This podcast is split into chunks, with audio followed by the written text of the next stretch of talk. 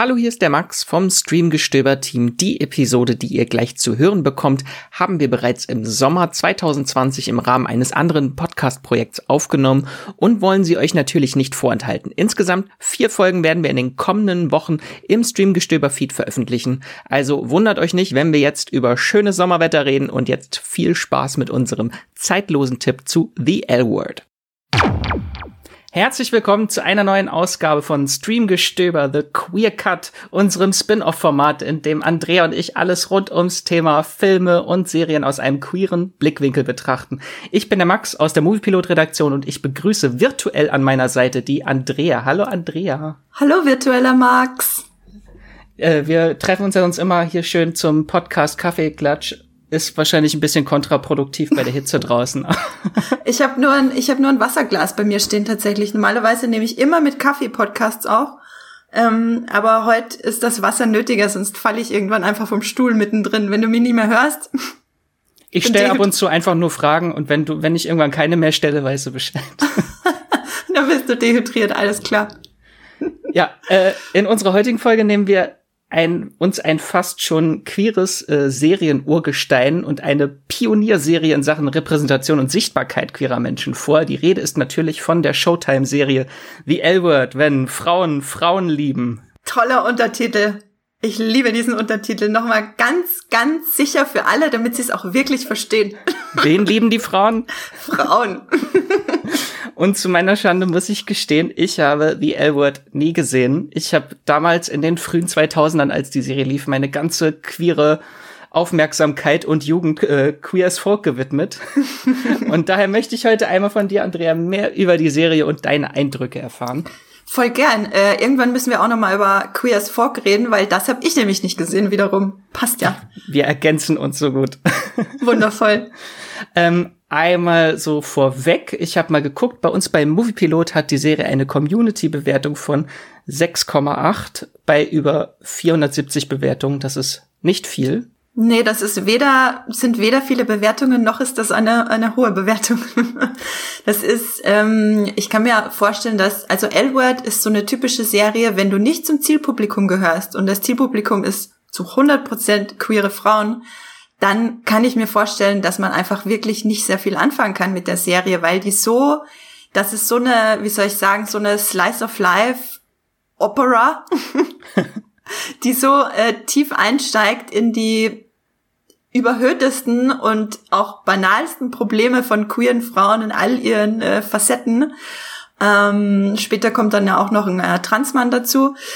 Das ist, äh, und eine Hetero-Frau gibt es natürlich äh, auch, damit äh, das auch repräsentiert wird. Für alle, wie nennt man das, hetero-flexible äh, Women da draußen. Äh, ich kann mir vorstellen, wenn man nicht zu diesem Publikum gehört, dann ist das wirklich eine Serie, bei der man auch schnell wieder abbricht. Und daher erkläre ich mir auch die trotzdem Kultstatus in der queeren Szene, die schlechte Bewertung beim Movie-Pilot. Ja, jetzt haben wir schon so viel drüber geredet. Was ist denn L-Word überhaupt, Andrea? Erzähl's mir. Was ist the L-Word? Worum geht es? Es geht darum, dass Frauen Frauen lieben, Max. Es ist fertig. ja, im, im Prinzip sagt das eigentlich schon alles aus tatsächlich. Also du meintest ja schon vorhin, das ist eine Showtime-Serie. Das ist der äh, große amerikanische Sender, der zum Beispiel so Serien wie Dexter, Shameless, Homeland, Penny Dreadful gemacht hat. Also da kommen schon ein paar namhafte Sachen her. Und äh, L-Word entstand, glaube ich, 2004. Das lief äh, wo habe ich das hier in meinen Aufzeichnungen? Finde ich gerade nicht mehr. Es lief auf jeden Fall sechs Staffeln lang in den Nullerjahren. Und es geht um eine Clique an queeren Frauen. Das sind insgesamt, äh, ich glaube, zu Beginn sind sieben Frauen, wobei eben eine davon äh, nicht queer ist. Das ist dann die Halbschwester der Protagonistin.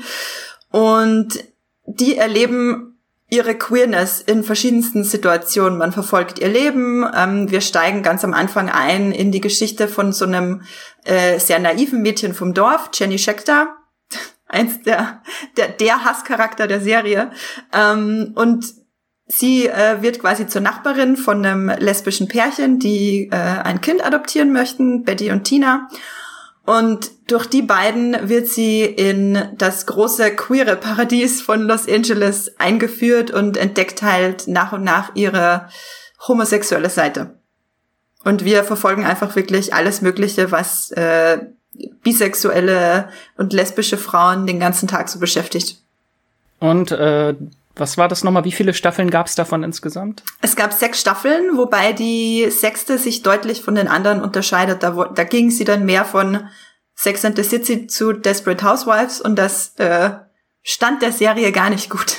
Da geht's dann in der sechsten Staffel geht's dann um den Mordfall. Oh, in der Wisteria Lane aber nicht. Fast. Es könnte die Wisteria Lane sein. Nee, ähm, genau. Ich will auch gar nicht zu viel verraten. Ich will niemanden spoilern. Aber die, es sind insgesamt sechs Staffeln, genau. Okay, ich habe gerade noch nachgeguckt. Von 2004 bis 2009 lief die Serie. Yes, genau. Und ähm, insgesamt gibt 70 Folgen. Also es ist nicht ganz so aus, äh, über, ausladend, nee, wir nennen überbordend, wie bei manch anderen langläufigeren äh, Serien, die dann so 22 Folgen haben. Äh, aber insgesamt 70 Folgen und ich habe es auch erst vor mh, hm, drei oder nee, ja, vor zwei, drei Jahren erst nachgeholt tatsächlich. Ich habe das früher auch nicht geguckt. Also ist kein äh, Blacklist mit wie viel 100 Folgen, die du jetzt äh, nachgeholt hast? 150 Punkt genau. da hättest du zweimal The L-Word komplett gucken können.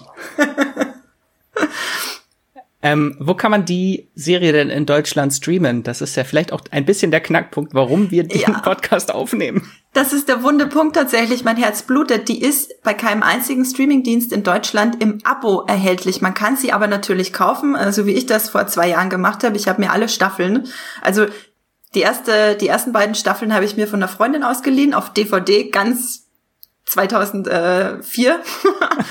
und die restlichen Staffeln habe ich mir dann wirklich Staffel für Staffel bei Amazon gekauft für teuer Geld.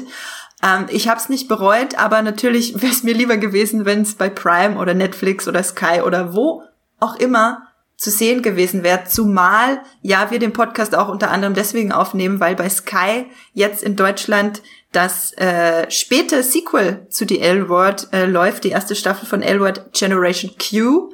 Und da finde ich ziemlich schade, dass Kai nicht äh, auch die Rechte an der originalen Serie hat und die zeigen kann in Deutschland jetzt. Weiß man nicht, was da vielleicht für eine rechte Lage herrscht. Aber ja, genau. wenn ihr sie streamen wollt, dann äh, kommt zu Andrea nach Hause. sie hat sie alle. Adresse ist in den Shownotes. Andrea, wie bist du denn auf die Serie damals aufmerksam geworden? Wenn es ja noch gar nicht so lange her ist, sie ist ja dann schon lange zu Ende gewesen. Ja, tatsächlich. Ich habe, das ist eine sehr lustige Geschichte, die sehr tief mit Muipilot verwurzelt ist. Ich habe, ähm, wir haben bei Muipilot vor ein paar Jahren jährlich die Oscar Tombola organisiert. Da mhm. konnten, konnten uns DVDs und Blu-rays eingeschickt werden und einer der Einsendenden gewann am Ende den gesamten Pot von hunderten Filmen und Serien. Und eine Arbeitskollegin von uns hat äh, die, L die erste und zweite Staffel L-Word eingereicht bei der Oscar Tombola und da dachte ich mir so, oh krass, ja, das muss ich auch endlich mal gucken. Und dann habe ich mir die rausgezogen aus der Tombola. Ich habe sie natürlich wieder äh, zurückgegeben später und habe die ersten, ich glaube, ein, zwei Folgen geguckt. Dann war die Tombola eh zu Ende und ich musste das, äh, musste es wieder hergeben. Und da, da dachte ich mir, okay, irgendwann muss ich die Serie fertig gucken. Da ist sie dann auf meiner Watchlist gelandet. Im, so ein bisschen im Augenwinkel hatte ich sie natürlich eh immer schon, weil es als äh, Pionier, queere Pionierserie, gerade was Frauen betrifft, gilt. Ja, also waren deine Erwartungen auch entsprechend hoch? Tatsächlich hatte ich gar keine Erwartungen, weil ich viele gemischte Dinge über die Serie gehört habe. Also äh, queere Freundinnen von mir, die fanden sie alle super, die sie gesehen haben. Alle anderen, von allen anderen Leuten habe ich eher negative Sachen drüber gehört. Insofern war ich so ein bisschen konnte ich mir dann nicht so richtig was drunter vorstellen, dachte aber, gut, vielleicht gefällt mir das als queere Frau dann vermutlich doch eher schon. Ja, du hast eben schon äh, erwähnt, Pionierserie, das habe ich mir nämlich aufgeschrieben das Thema Repräsentation. War Elwood wirklich so revolutionär, wie immer alle behaupten? Also was für Themen werden da in der Serie aufgegriffen, äh, die es vielleicht bis dato noch gar nicht so zu sehen gab im TV? Ja, das ist ein super spannendes Thema, was äh, wie L-Word quasi die Repräsentation und Darstellung von äh, lesbischen, bisexuellen Frauen äh, gewandelt hat im, im Fernsehen. Das gab's in der Form vorher noch nie. Also Elwood hatte wirklich einige wie nennt man es, ein, einige Firsts gemacht. Ähm, es gab natürlich ein paar wenige lesbische Frauenfiguren in Serien. Damals äh, in den Nullerjahren, aber man muss sich auch vor Augen halten, damals, es war auch erst acht Jahre her, dass äh, zum Beispiel Ellen DeGeneres sich äh, geoutet hat. Es gab damals in Hauptrollen von großen Serien eigentlich nur Willow in Buffy ähm, vermutlich vergesse ich jetzt äh, irgendwelche anderen, aber es, sie waren einfach so krass äh, rar gesät. Und in Elwood siehst du halt zum ersten Mal wirklich eine ganze Clique an queeren Frauen. Das erste Mal, dass du nur queere Frauen als äh, Protagonistinnen hast und in deren Leben eintauchen kannst. Und im Laufe der Staffeln äh, kommen halt einige Themen dazu. Zum Beispiel äh, begegnen wir dann irgendwann mal dem Charakter Tasha, die ist beim eine lesbische Frau beim Militär, wo ja dieses äh, wie heißt das? Don't don't tell, nee. Ich weiß gerade nicht mehr, wie man das nennt, aber quasi das, man weiß es, aber man redet nicht drüber äh, über Queerness, weil sonst würde sie dem Militär verwiesen werden. Ähm, das zum Beispiel oder auch die Repräsentation von äh, Trans-Männern. Es gibt dann später den Charakter Max, der zwar für sich genommen äh, etwas problematisch ist in seiner Darstellung der Transition, aber es war trotzdem auch das erste Mal, dass es die Art von zumindest versucht sensibler und ausführlicher Repräsentation gab. Und ähm, generell Homosexualität war vielleicht bis dato durchaus in den Köpfen vorhanden von Fernsehzuschauern, aber gerade was das Thema Bisexualität betrifft, war Elwood wirklich wahnsinnig revolutionär, weil gleich äh, zwei Frauen von den von den Hauptcharakteren sind äh, bisexuell. Und da erfährt man halt auch wirklich das erste Mal in einer großen Serie im Fernsehen, was äh, Biphobie eigentlich bedeutet und wie bisexuelle Menschen sowohl in der Hetero- als auch in der Homo-Community oft gern, äh, also nicht gern, aber diskriminiert werden und einfach marginalisiert, also existiert quasi nicht, weil ähm, deswegen ist, glaube ich, auch äh, Alice mein liebster Charakter. Die Schauspielerin ist lesbisch und sie spielt äh, eine offen bisexuelle in L-Word und durch sie erfährt man da halt so ein bisschen die Struggles von bisexuellen Frauen, die halt, ja, immer mit dem äh, Vorwurf konfrontiert werden, äh, dass sie sich nicht entscheiden können. So. das finde ich ganz spannend, so das Thema auch äh, bisexuelle Figuren in Serien. Ich äh, hoffe jetzt mal oder würde jetzt einfach mal behaupten, dass äh, auch Lee Elwood da ein bisschen mit äh, Vorreiter war, weil das ist ja, glaube ich, zwei oder drei Jahre später kam dann ja auch äh, Kelly Torres in Grey's Anatomy, wo mhm. hatte sich dann ja auch als bisexuell geoutet. Das kam ja auch erst später in der Serie, also ich glaube ab Staffel drei oder so. Ich weiß es gar nicht mehr genau, ist schon zu lange her, aber das ist ja auch dann so die große äh, bisexuelle TV-Figur im Network-Fernsehen, was ja nochmal ein ganz anderes ist als jetzt zum Beispiel so äh, Showtime, was ja so ein Pay-TV-Premium-Kabelsender genau. ist. Ja, und äh, gerade weil ich vorhin äh, Willow in Buffy mhm. angesprochen habe, das ist mein einziger großer Kritikpunkt, den ich immer wieder anbringe bei Buffy, ist, dass Willow für mich halt ganz offensichtlich eine bisexuelle Figur ist. Sie ist einfach jahrelang in Sander verliebt, bevor sie dann, bevor sie sich dann in Terra verliebt. Aber die Serie schreibt sie halt als lesbisch quasi so, ich, nee, ich hab's nicht besser gewusst, ich bin ab jetzt lesbisch und alles, was bisher passiert ist, hat nicht existiert. Ähm, und da war Elwood wirklich die erste Serie, die das so auf den Punkt bringt, dass genau solche Darstellungen halt eben ein Problem sind. Ja. Spielen denn in der Serie bekannte Leute mit? Ja, tatsächlich. Da gibt's ein paar bekannte Gesichter. Da habe ich mich selber, das hat mich auch total überrascht, weil ich das nicht wusste, bevor ich zu gucken angefangen habe. Ähm, in der Hauptrolle ist nämlich Jennifer Beals zu sehen, die wir ja alle aus äh, Flashdance kennen und aus dem äh, großen Moment, wo sie sich auf dem Stuhl sitzend übergießt. das macht sie nicht in Elwood? Und das macht sie kein einziges Mal in Elwood, glaube ich zumindest. Ich glaube, sie haben Pool, wenn ich es mir recht überlege. Das heißt, sie ist manchmal schon im Wasser auf jeden Fall. Kann Aber ich nicht nachvollziehen. Ich, ich stehe schon kurz davor, das selbst zu machen bei der Hitze. ja, oh Gott. Ich gehe auch sofort. Sobald wir fertig sind, gehe ich duschen. Mit Mikro ist mir egal. Einfach rein in die Dusche. Ähm, genau. Und ihre Halbschwester, die auch Teil der Clique ist und die äh, Quoten-Hetero-Frau, wird gespielt von Pam Greer, die wir natürlich alle aus Quentin Tarantinos Jackie Brown kennen, als Jackie Brown. Und natürlich aus vielen Filmen, die sie in den äh, 80er, 90ern gedreht hat. Und genau, die beiden spielen Halbschwestern und die beiden sind auf jeden Fall die bekanntesten Darstellerinnen. Alle anderen, würde ich mal behaupten, waren vorher relativ unbekannt, bevor die L-Word gedreht wurde. Ja, jetzt kommt so ein bisschen auch äh, die Krux an der Serie, wo du schon Jennifer Beals gesagt hast. Äh, das Thema Repräsentation, wie es dann ist, dass äh, Jennifer Beals ist ja jetzt offen heterosexuell, mhm. dass sie eine äh, lesbische Figur spielt. Äh, wie stehst du dazu? Das ist ja, heute ist es ja ein anderes Thema, als es vielleicht noch 2004 war wahrscheinlich. Ja, ich denke auch, dass 2004 nicht so viel drüber geredet wurde, weil auch die queere Community vermutlich erstmal überhaupt froh war, repräsentiert zu werden. Ähm, aber man kann da durchaus mehr verlangen.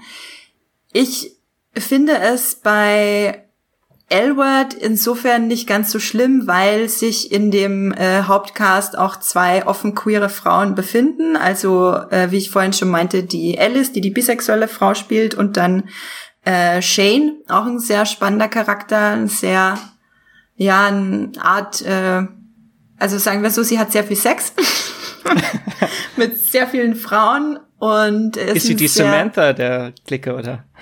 Ähm, nee, gar nicht. Also was vielleicht die Sexfrequenz betrifft, ja, aber in, in allen anderen Dingen gar nicht. Äh, sie ist ein sehr unsteter, sehr unruhiger und sehr suchender Charakter. Also sie ist schon, schon eine ganz äh, spannende Frau. Auf jeden Fall, sie ist auch offen queer. Die anderen Schauspielerinnen tatsächlich nicht. Damit habe ich ein bisschen zu knabbern. Ich hielt mich dann aber immer daran fest, dass meine Lieblingsfigur auch in echt queer ist. ist immer, wenn man so mit dem heutigen Blick nochmal so auf vergangene Serien mhm. guckt, kann es immer ein bisschen problematisch sein. Ich hatte auch diese tolle Netflix-Doku. Ich kann sie nicht oft genug erwähnen. Disclosure. Ja, wollte ich auch nochmal erwähnen. Wo es ja um Transrepräsentation äh, geht, mhm. äh, wo auch diese Figur Max hieß sie, glaube ich, hattest du vorhin gesagt, äh, ja. auch im Fokus steht, dass das so genau. ein bisschen problematisch war, irgendwie die Transition. Mhm. Genau, das ist also Max wird uns quasi als äh, Frau, als äh, Butch Lesbin äh, eingeführt in der Serie. In ich weiß gar nicht mehr welche Staffel, Staffel drei oder so. Also ist schon eine ganze Weile dabei die Figur. Und genau, im Laufe der Staffeln entdeckt sie dann ihr, ihr, ihr Dasein als Transmann und geht dann eben äh, mit, mit den Hormonen und der äußerlichen Veränderung durch die Transition und die Transition, also ihr Charakter an sich finde ich nicht problematisch, aber die Transition, die sie macht, ist sehr problematisch dargestellt, weil sie wird durch die, äh, also die Figur wird durch die äh, Hormone extrem aggressiv und es wird dadurch halt auch ein sehr schwieriges äh, Männlichkeitsbild äh, dargestellt. Und generell bringt das so ein paar Probleme mit sich, diese Darstellung das finde ich im Nachhinein auch wirklich, wirklich schade. Und ich kann da eben auch jedem mit Disclosure bei Netflix empfehlen, wo das nochmal so ein bisschen aufgedröselt wird, warum das leider kein, äh, keine gute erste große Repräsentation einer, äh, eines Transmanns war. Aber wie wir schon gesagt haben, früher waren wir froh, dass wir überhaupt Sichtbarkeit hatten. Ja. Ähm, hattest du denn, hast du eine Lieblingsfigur in der Serie? Ja, genau, wie vorhin schon erwähnt, das ist auf jeden Fall Alice. Sie ähm, ist auch insofern Kern der Serie tatsächlich, weil sie diejenige ist, die unter Anführungszeichen The Chart, das Schaubild, glaube ich, wie es auf Deutsch äh, ganz komisch heißt, erstellt. Und zwar führt sie Buch, und das ist im Nachhinein super problematisch, wie ich finde, führt sie Buch von allen äh, homosexuellen Begegnungen, von denen sie weiß in Los Angeles. Das heißt, daraus entsteht dann ein riesiges Geflecht an äh, Frauen und wer mit wem was hatte und das ein riesiges Netz mit hunderten von Namen, wo dann alle immer reingucken, wie sie verbunden sind quasi, über wie viel Ecken, über wie viel mal Sex sie verbunden sind mit, äh, mit anderen Frauen in Los Angeles. Das klingt für mich wie der Darkstammbaum ja, tatsächlich ein bisschen. Alles bisschen. ist miteinander verbunden. ich glaube, Alice hätte ihre, Alice hätte ihre große Freude an äh, Dark auf jeden Fall. Ja, und na, ich habe mich einfach total wiedergefunden in Alice, in den ganzen Vorwürfen, die sie halt äh, ständig zu hören bekommt. Es gibt eine ganz wunderbare Szene, wo sie in einem äh, mit einer sehr biphoben Freundin in einem äh, Sexshop ist und sie hat dann Sie hat dann ein äh, Lolly in der Hand in Penisform und einen Lolly in Brustform in der Hand. und die Freundin kommt halt zu ihr an und meint, oh, du schon wieder, entscheid dich doch endlich mal. und sie dann so, niemals und beißt bei beiden ab. das ist, äh, so wie das auch, glaube ich, generell meine Lieblingsszene von der ganzen Serie. Da wusste ich, okay, das, das ist eine großartige Serie. Das wäre dann schon die Frage nach den Highlights geklärt, oder? Ja. ja, es gibt, ähm, also ich mag die Serie am meisten, wenn sie eine Leichtigkeit versprüht. Das tut sie leider gar nicht immer. Es gibt auch ein paar wirklich, wirklich tragische Sachen. Äh, Staffel 4 Finale stirbt eine der Protagonistinnen. Ähm, ich verrate jetzt mal nicht welche an einer Krankheit und danach ist die Serie auch nicht mehr ganz das äh, ganz dieselbe. So, aber es gibt sehr viele extrem witzige und leichte Momente auch und dann mag ich die Serie wirklich am meisten. Dann hätte ich noch ein paar kürzere Fragen für dich, die mhm. wir immer gerne stellen. Ähm, Bingeable oder soll man eher Stück für Stück gucken? Ähm, ja, das ist so die Frage. Ich habe damals alles in einem weggebinged und ich glaube, das war aber ein Fehler, weil dadurch habe ich mich zwischendrin auch ab und zu ein bisschen gelangweilt, wenn eine Storyline mal nicht so schnell voranging, wie ich mir gewünscht hätte, dass sie voranging. Mhm. Also ich denke, eine Handvoll Episoden pro Woche ist, glaube ich, ein guter Deal. ein guter Deal. Ist es sonst, äh, ist denn snackable oder eher schwere Kost? Es ist äh, größtenteils extrem snackable. Also es geht halt, es gibt ganz viel schöne Frauen, es gibt ganz viel tollen Sex zu sehen und auch awkwarden Sex, aber meistens tollen Sex. Und es ist halt einfach wirklich so eine Slice of Life Serie, wo du in Probleme teilweise auch soapartig eintauchst und das geht wirklich von alleine, das Gucken, das geht weg wie nix. Jetzt hast du schon 666 gesagt, aber kann man die Serie auch mit Kindern gucken? Hm, das ist natürlich eine gute Frage. Also, hm, ich äh, habe mir noch nie Gedanken gemacht, ab wann es ratsam ist, äh, sich mit Kindern Sendungen anzugucken, in denen Sex gezeigt wird. Ich denke mal, wenn sich ein Achtjähriger einen Film angucken kann, wo Heterosex gezeigt wird, dann können die Achtjährigen auch Elwood gucken. Also ich habe mit zehn mit meinem Papa immer zusammen Sex in the City geguckt. Ja, dann sowieso. Dann sowieso. Aber das ist Heterosex, das ist ja auch was anderes. Tatsache. Nicht, nicht ausschließlich, aber fast immer, ja. Mit welchen Serien und Filmen ist es denn sonst vergleichbar? Du hast ja vorhin schon mal Desperate Housewives in den Raum geworfen. Ja. Da bin ich schon hellhörig geworden. Ja, genau. Ähm, ja, Desperate Housewives und Mark Cherry. Äh, Cherry ist einfach eine meiner absoluten Lieblingsserien. Ich würde es wirklich als äh, Mischung von Sex in the City und Desperate Housewives bezeichnen, äh, mit einem sehr starken Hang zur Soap Opera. Einfach weil wirklich diese, diese alltäglichen Probleme plätschern nur so dahin, wie sie dahin plätschern können und hat aber immer mal wieder ein bisschen Krimi-Elemente, sehr dramatische Elemente und sehr viel Gossip und Trash-Talk. das klingt jetzt schon fast wie so eine Reality-Show. Wo wir aber noch mal kurz das vielleicht erwähnen sollten, dass es tatsächlich auch eine Reality-Show gab. Ja, tatsächlich. Äh, das habe ich nie geguckt, aber 2010 bis 2012 gab's The Real L-Word, also so wie bei äh, Housewives gab's ja auch den äh, Real Housewives. Nee, wie hieß das? Ich glaube ja. Ich glaube ja, genau.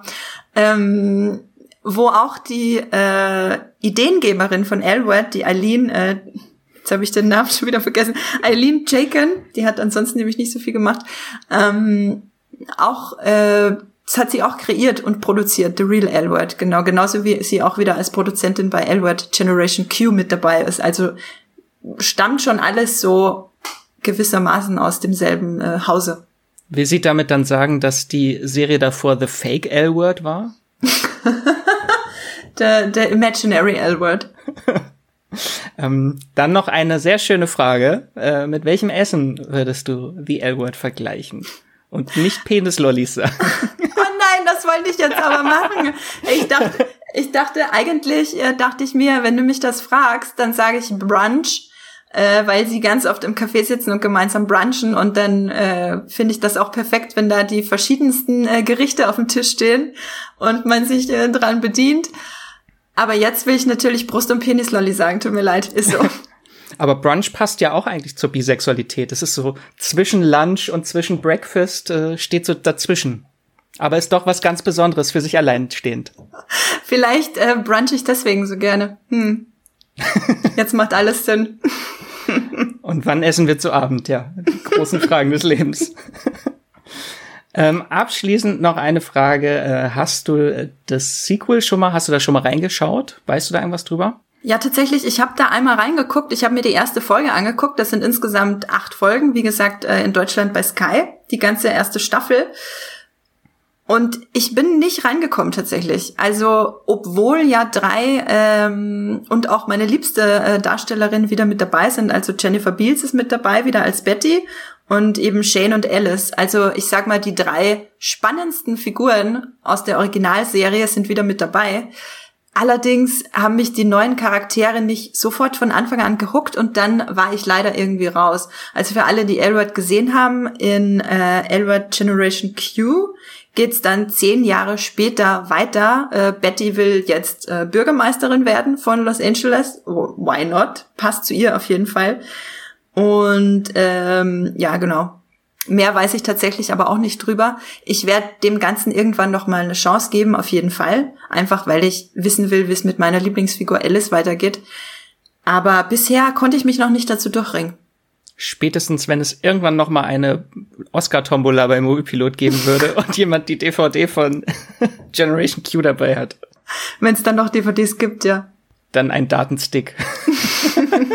ja, ein kurzes Fazit am Ende. Für wen lohnt sich The L-Word? Die L-Word lohnt sich definitiv für alle queeren Frauen und auch, ich glaube, generell alle Menschen, die an queerer Geschichte und Repräsentation interessiert sind, mal einzutauchen, wie das in den Nullerjahren aussah, die Repräsentation, als das erstmals passiert ist. Und ich denke, queere Frauen finden auch noch andere Sachen an der Serie, die sie toll finden und äh, dranbleiben lassen. Wenn es nicht der ganze Sex ist. genau, wenn nicht der, dann finden sich auch noch ein paar andere Sachen. Aber der reicht wahrscheinlich auch schon. Dann äh, danke dir für diesen schönen Einblick in die Serie. Gerne. mal gucken, ob ich sie dann auch irgendwann noch gucke. Vielleicht gibt's sie ja dann auch irgendwann mal im Abo. Irgendwann, hoffentlich. Das hier ist unser Manifest. Äh, Netflix, Amazon, Sky. Holt euch bitte die Rechte für The L-Word. Ähm, wenn ihr noch draußen jetzt Lust habt, weitere Podcasts von uns zu hören, habe ich noch ein paar thematische Empfehlungen für euch. Unter anderem haben wir in Folge 56, damit ihr das ein bisschen leichter findet, haben Andrea und ich euch schon mal ein paar queere Serientipps ans Herz gelegt. Unter anderem mit äh, Steven Universe und The Politician auf Netflix. Uh. Und äh, natürlich auch Folge 16, da müsst ihr ein bisschen weiter runter scrollen in unserem Feed. Äh, Sex Education und Teenie-Serien bei Netflix. Da haben wir auch über Repräsentation und Queerness in Teenie-Serien bei Netflix geredet. Und warum Netflix die Queen von allem ist. und damit seid ihr jetzt, glaube ich, äh, erstmal beschäftigt für den Rest des Tages. Ich bedanke mich bei dir, Andrea. Ja, ich sage danke äh, für die vielen tollen Fragen. Äh, wo bist du denn außerhalb des Streamgestöbers zu lesen, zu kontaktieren? Oh ja, ich bin äh, bei Twitter und Twitter. Twitter. Von der Waderkant. bei Twitter und äh, Moviepilot wollte ich sagen. Twitter und Instagram, genau. Da bin ich als Andrea Wöger auffindbar und bei Moviepilot auch unter meinem Namen Andrea Wöger und meinem Usernamen Science Fiction klein und zusammengeschrieben. Uhu, mich findet ihr bei Twitter und Instagram und bei Moviepilot unter Max Wieseler oder Wieselmax. Alles könnt ihr suchen und findet mich dann wahrscheinlich auch. Oder ihr könnt uns natürlich auch bei Twitter direkt kontaktieren. Da haben wir, findet ihr uns unter äh, Streamgestöber. Genau, Streamgestöber. Ganz einfach. Wenn ihr Feedback oder Themenwünsche für weitere Folgen von uns habt, schickt uns gerne eine Mail an podcast.moviepilot.de. Wir freuen uns immer über Feedback und Themenwünsche äh, und antworten auch gerne. Generell freuen wir uns einfach immer, wenn ihr uns schreibt. So viel Freude. Wir sind einfach fröhliche Menschen. Äh, dann äh, nochmal danke an Andrea und euch fürs Zuhören. Wir hören uns nächste Folge wieder und bis dann bleibt gesund und streamt was Schönes. Tschüss.